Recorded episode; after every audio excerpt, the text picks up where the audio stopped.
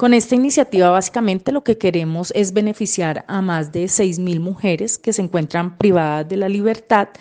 y que básicamente van a tener la oportunidad de acceder de manera gratuita y con una periodicidad adecuada a los productos de higiene menstrual, además de garantizarles el suministro suficiente en caso de estar inmersas en situaciones especiales como es el periodo de lactancia o patologías clínicas que deberán, por supuesto, estar debidamente acreditadas por un reporte médico. Y es que aquí hay que puntualizar que el sistema penitenciario en Colombia se ha caracterizado por carecer de un enfoque diferencial de género que básicamente ha estado justificado en que históricamente la criminalidad femenina ha sido inferior al porcentaje de los delitos que cometen los hombres olvidando las autoridades que los índices de mujeres privadas de la libertad ha venido teniendo un incremento significativo durante los últimos años, pasando de 1.500 mujeres en el año 91 a más de 6.000 mujeres en el año 2021, lo que representa un incremento del 357%.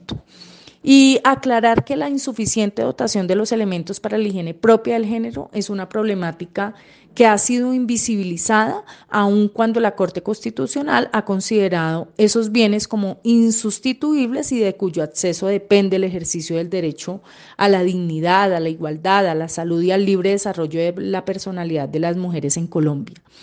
Yo diría que con este proyecto se está simbolizando una lucha por la no vulneración de los derechos de las mujeres, un asunto en el que debemos avanzar y que apela a la dignidad humana. Es hora de hablar de los derechos menstruales, porque la ausencia de los elementos adecuados de higiene menstrual es una violación a los derechos sexuales, a los derechos reproductivos, a la intimidad y a la salud de las mujeres en Colombia.